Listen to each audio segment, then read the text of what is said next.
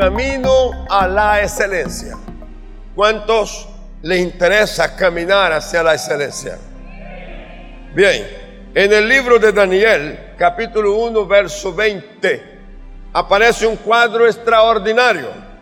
En todo asunto de sabiduría e inteligencia que el rey les consultó, los halló diez veces mejores que todos los magos y astrólogos que había en todo su reino. Está hablando de Daniel. Está hablando de los jóvenes que estaban con él, que son trasladados de su tierra, de su ciudad, a otra ciudad, a otro país, que ahora tiene dominio sobre su pueblo y tiene dominio sobre todo, economía, aún la cultura. La quiere influenciar. A tomar ese texto, usted se da cuenta que la palabra que aparece aquí es sabiduría, inteligencia. Y luego habla de que hubo consulta. Y luego hay una evaluación y hay una calificación. Diez veces mejores.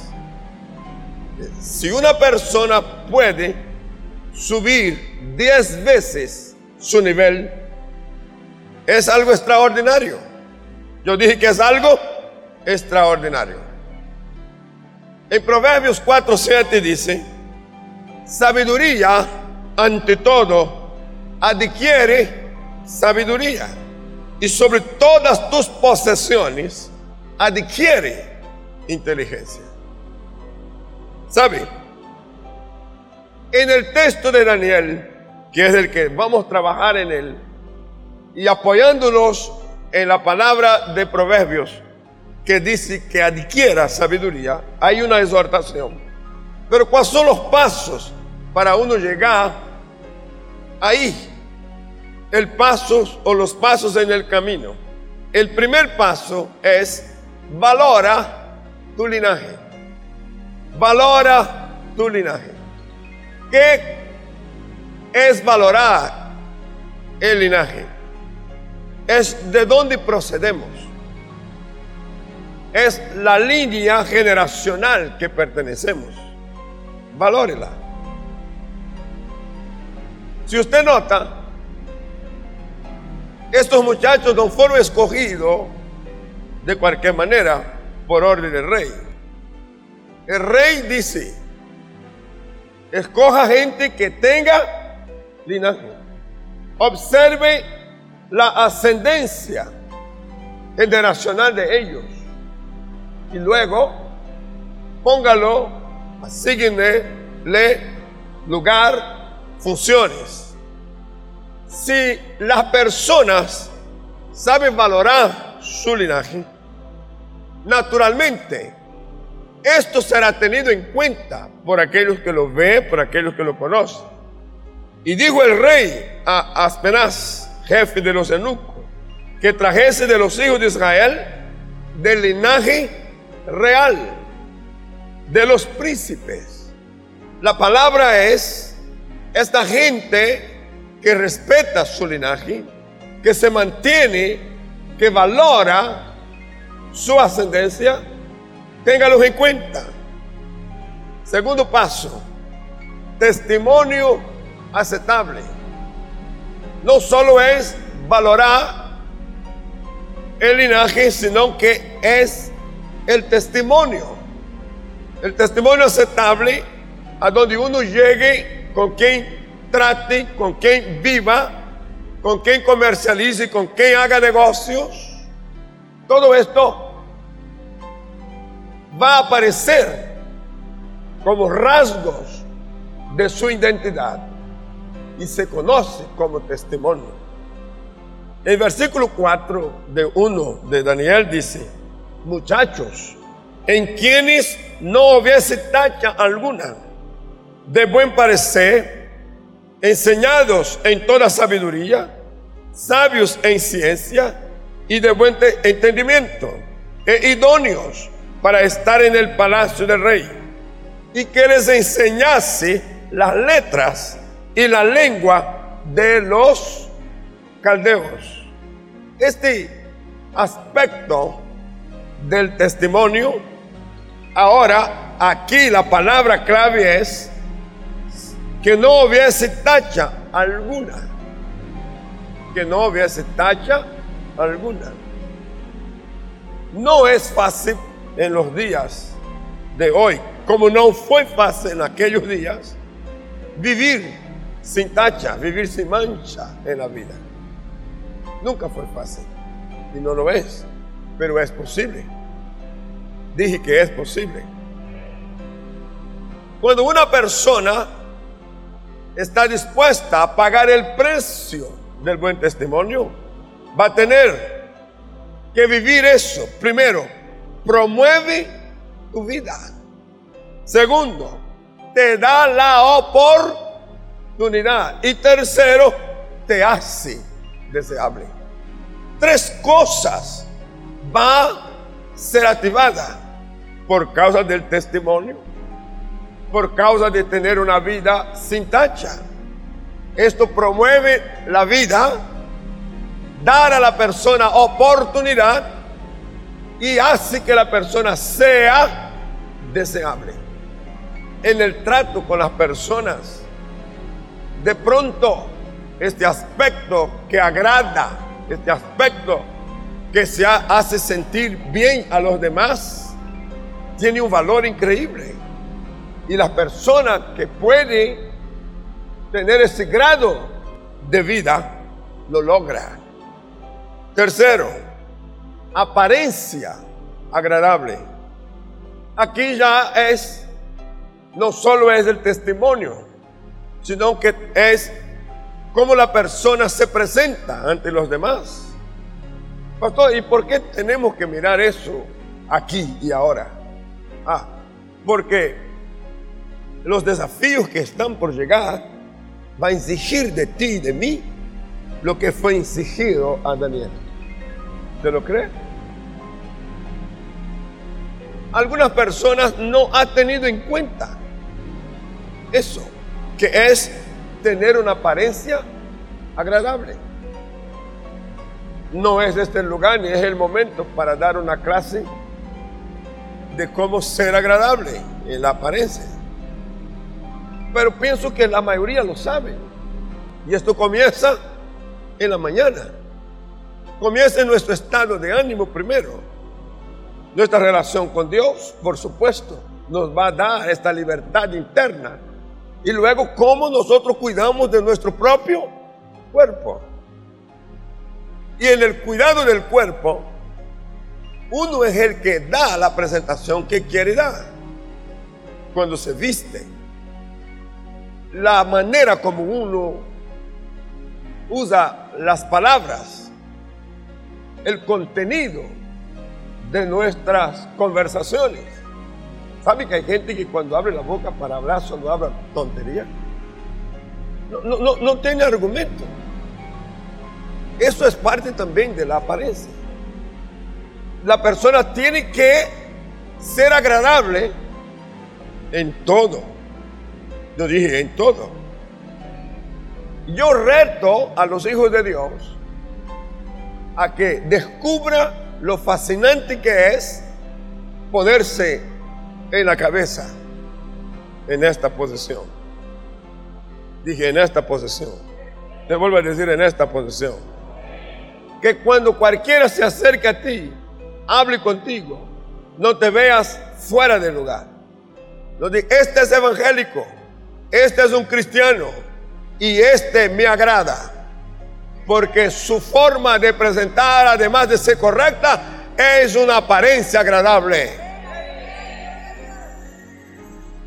¿Lo cree?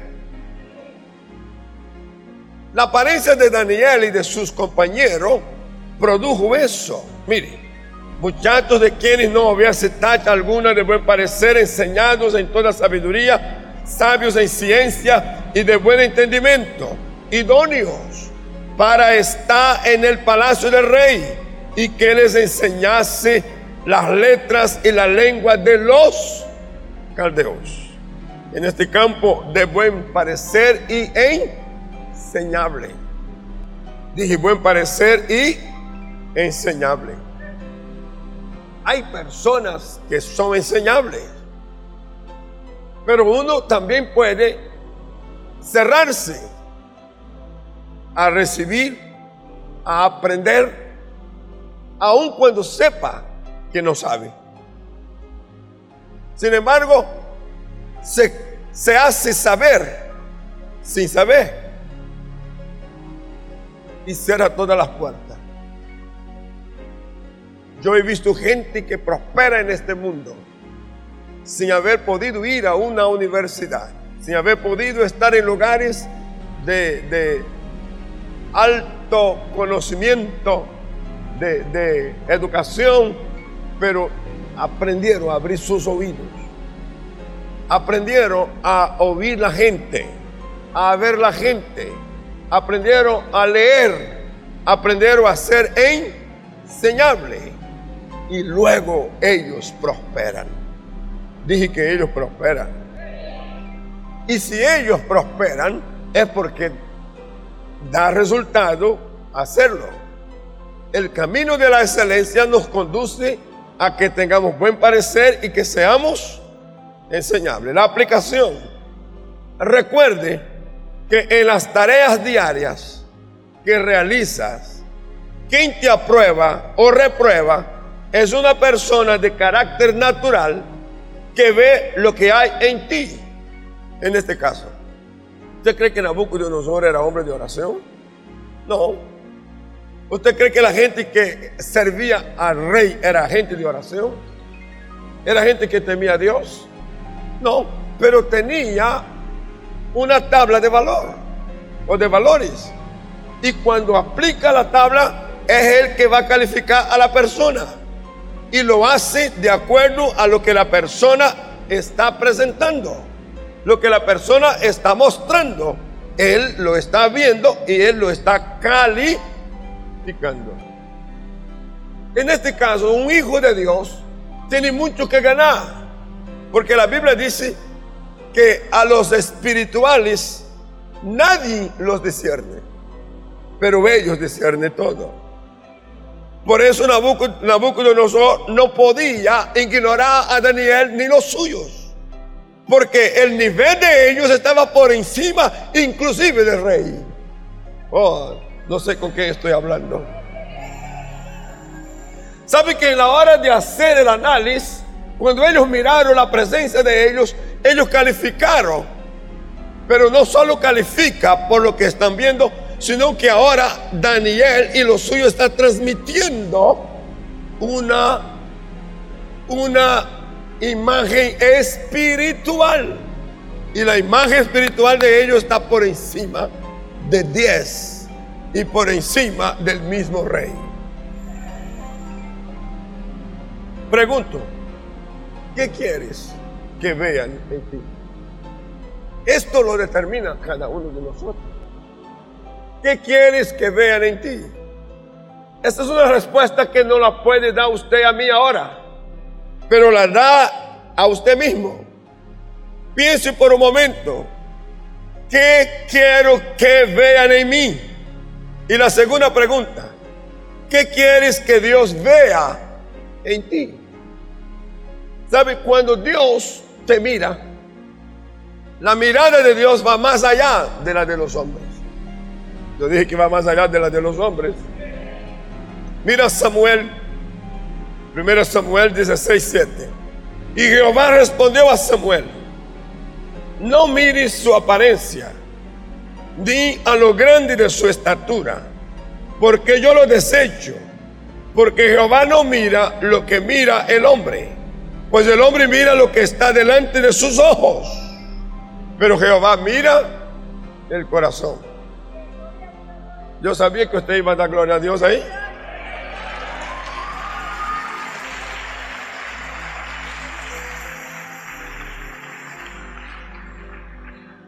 Esto es lo que hace superior. Esto es lo que hace superior. Que el corazón tenga la aprobación divina. Y si el corazón tiene la aprobación divina, no importa lo que vea en ti de bueno por fuera. Pero ahora Dios que te conoce por dentro, te exalta sobre todos los que te están mirando. Y no te va a ver simplemente como ve, como eres, sino que te va a ver diez veces más de lo que los demás son. Oh. Diez veces más. Y aquí la gracia es que si tenemos esta ventaja, ¿por qué vivir menos? O vivir en posición menor que esta. En cualquiera de las disciplinas de la vida. Escuche, yo siento que hay una puerta grande que se está abriendo. Y, y es una puerta de oportunidades. Dije de oportunidades. Nunca antes tuvimos tanta oportunidad para la juventud como ahora. A que ascienda, a que progrese a que pueda ir más allá de lo ordinario. Dígame algo, por favor. Ir más allá. Lo que necesita usted o cualquier otro es entender esta combinación.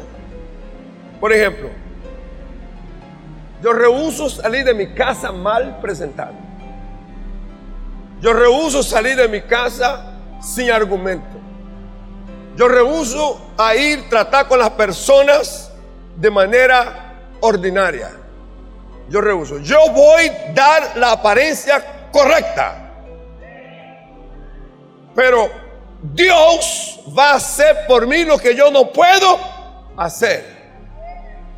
Y esto es lo que va a acontecer cuando usted se presente en cualquier lugar donde demande talentos, donde demande habilidades, donde demande recurso humano.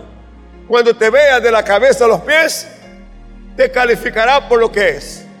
Pero luego, lo que hay dentro de ti aprobado por Dios, te hará dar un salto para que sea diez veces más sobre todos los que vienen en la fila.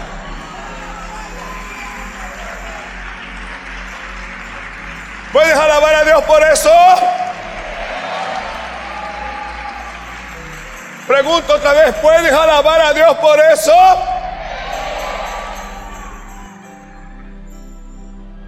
Un grupo de empresarios estuvieron conmigo para una charla. Y yo busqué testimonio y me fascinó ese testimonio. Uno que viene de las favelas, de un lugar pobre, difícil, porque el crimen, la drogadicción, la prostitución, la promiscuidad está allí. Es decir, los jóvenes de este lugar, por lo regular, no pueden superarse, sino es por la vía del crimen. Y, y la vía del crimen termina matándose o matándolo. Pero este, por causa del Evangelio, se salva. Yo dije, se salva. Pero busca a educarse y se educa, pero no tiene recursos para ir a una buena universidad. Entonces que se matricule en una universidad sencilla para hacer contabilidad. Y según lo que decían de esta universidad, es la universidad de los pobres, la universidad de la gente que no tiene más para dónde ir, entonces ahí llega. Y él terminó contabilidad. Y luego se propone hacer hoja de vida y pasarla por las empresas. Pero este joven se llama Juan, tiene un problema de habla, es medio gago. De que cuando va a hablar una palabra tiene que pensar diez veces para soltar la palabra. Ese es un limitante. Y él se esforzó al máximo para corregir eso. Sin embargo, el, defecto estaba ahí. Una de las empresas a la cual él entregó hojas de vida lo llama. y ya está para la entrevista. Y llegó a la hora de la entrevista, había pasado como cinco en la frente de él. Y él está esperando. Se, se presentó bien, calzó bien, vistió bien, se peñó bien, se pilló bien la boca, hizo un lavado de, de, de,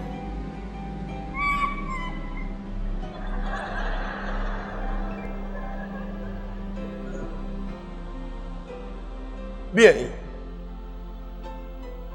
Y está esperando ahí. La persona que está en la recepción dice, disculpe, espere un poquito más porque el doctor se ha ocupado con una llamada y este momentico fueron como 30 minutos. Y él está acá y él dice, pero yo estoy tranquilo. Lo único que estoy pensando es a qué hora, cuando yo abre, que yo no tropiece en las palabras. Yo sé que lo demás todo está bien, pero este problema que tengo yo puede ser una debilidad que me va a ponerme a perder la oportunidad. Bueno, finalmente lo llama. Y el hombre, el gerente o la persona que está ahí, lo atiende y le dice, por favor siga. Y cuando va con él para hacerlo sentar, el teléfono toca otra vez.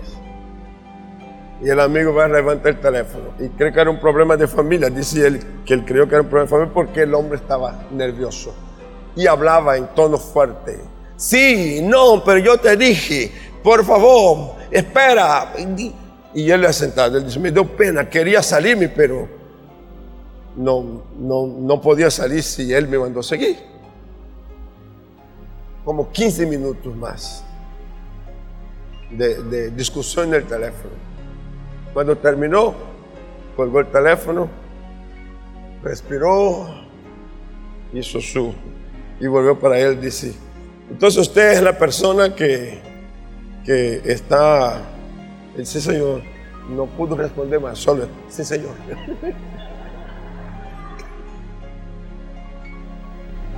Entonces dijo, bien, estás contratado.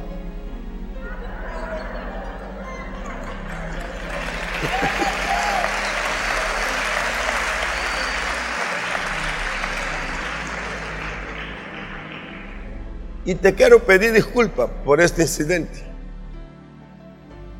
Te van a llamar y te van a dar toda la información, lo que tienes que hacer, llenar esto más lo otro y luego preséntate al trabajo. ¿Está bien? Sí, señor. Y salió. Y él dice, pastor, solo usé una sola frase, sí, señor y pasé.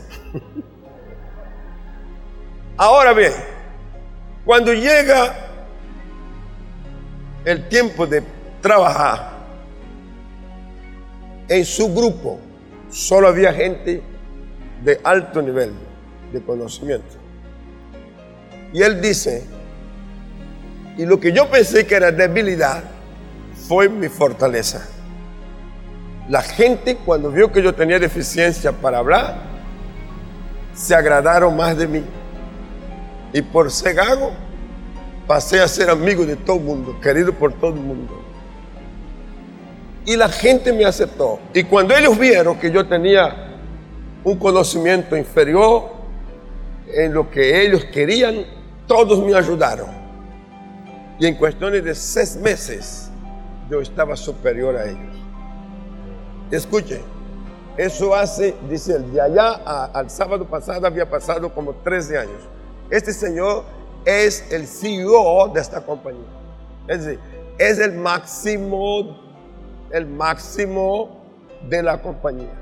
No hace nada, no se determina nada sin él. El mismo muchacho de la favela, el mismo muchacho de la universidad considerada la más baja pero el Dios que está adentro, el Dios que te da soporte, te levanta. Oh.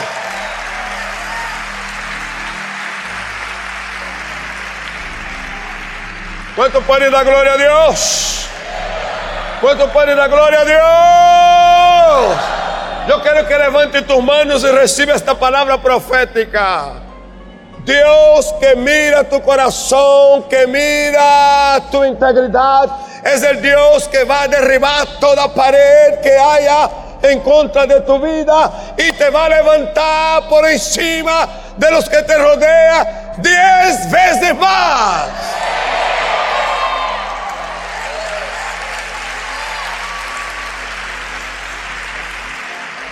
Ahora yo pregunté a Juan,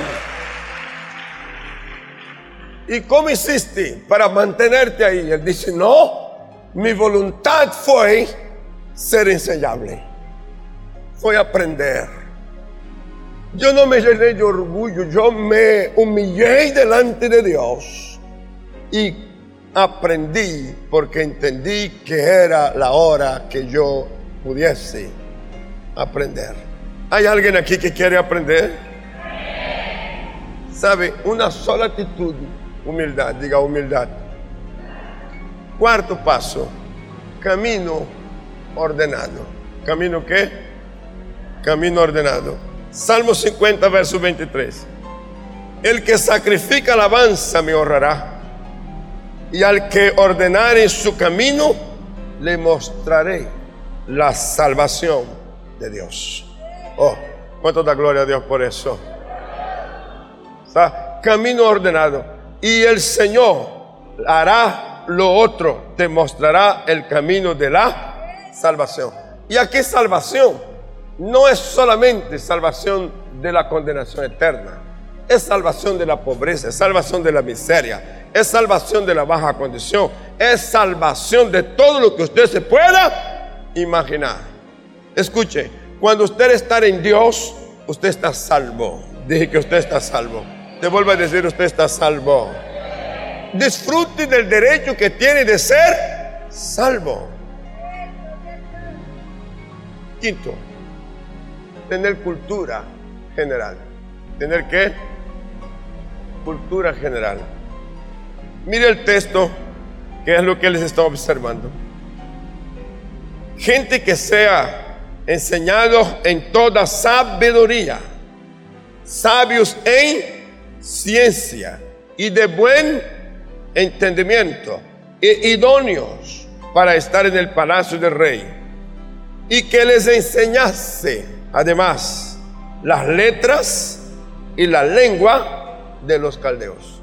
Cultura general. Pastor, ¿qué tiene esto que ver con nosotros? y sobre todo nosotros cucuteños, otros que estamos aquí, que hablamos con las manos, pues tiene mucho que ver. Escúcheme, pasé otro día por una avenida y vi un, una casa de venta de vehículos, una concesionaria, cultura general, una concesionaria. Y cuando presta atención, Audi yo me paro para mirar. ¿Qué viene a hacer esa gente aquí? Estos son los vehículos. ¿Cuánto, puede valer un vehículo? ¿Cuánto? 250 millones de pesos o millones de pesos. Yo pregunto, ¿tiene Cúcuta vías, carretera, autopista para eso? Usted no se imagina, usted no cree que es una locura, pero algo hay en Cúcuta.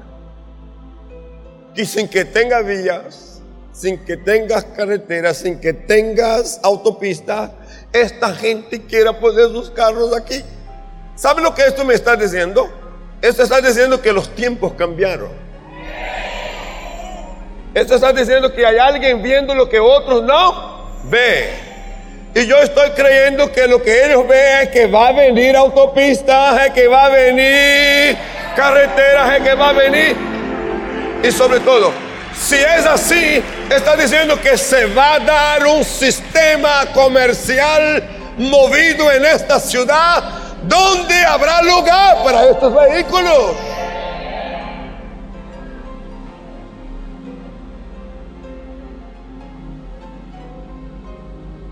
antes que llegue el día en que estés a prueba, te habla Dios. Te dije que te habla Dios.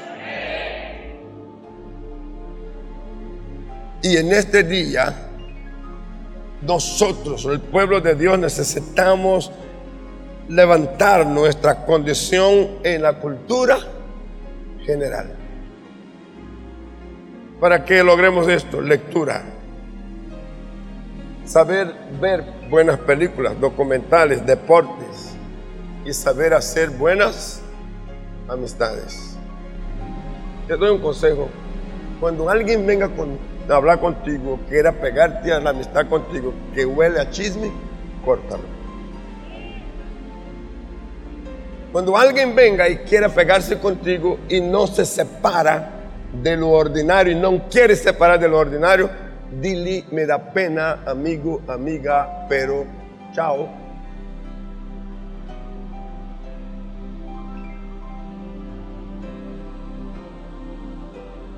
A menos que tengas la fuerza de cambiarlo. Porque si tú no cambias, Él te cambia a ti. Levanta tu mano y diga, yo no voy a perder el nivel que tengo con los valores que me da la palabra de Dios por una amistad Acabas de oír una palabra de nuestro pastor y misionero José Satirio dos Santos. Somos Centro Cristiano, una plataforma misionera a las naciones hace más de 40 años. Suscríbete ya a nuestro canal de YouTube Iglesia Cúcuta y no te pierdas de las bendiciones que Dios tiene para ti. Juntos podemos seguir haciendo misiones. Con tu oración y generosidad podemos llegar más lejos. Si deseas unirte, da clic en el botón donar identificado con forma de corazón. Bendiciones.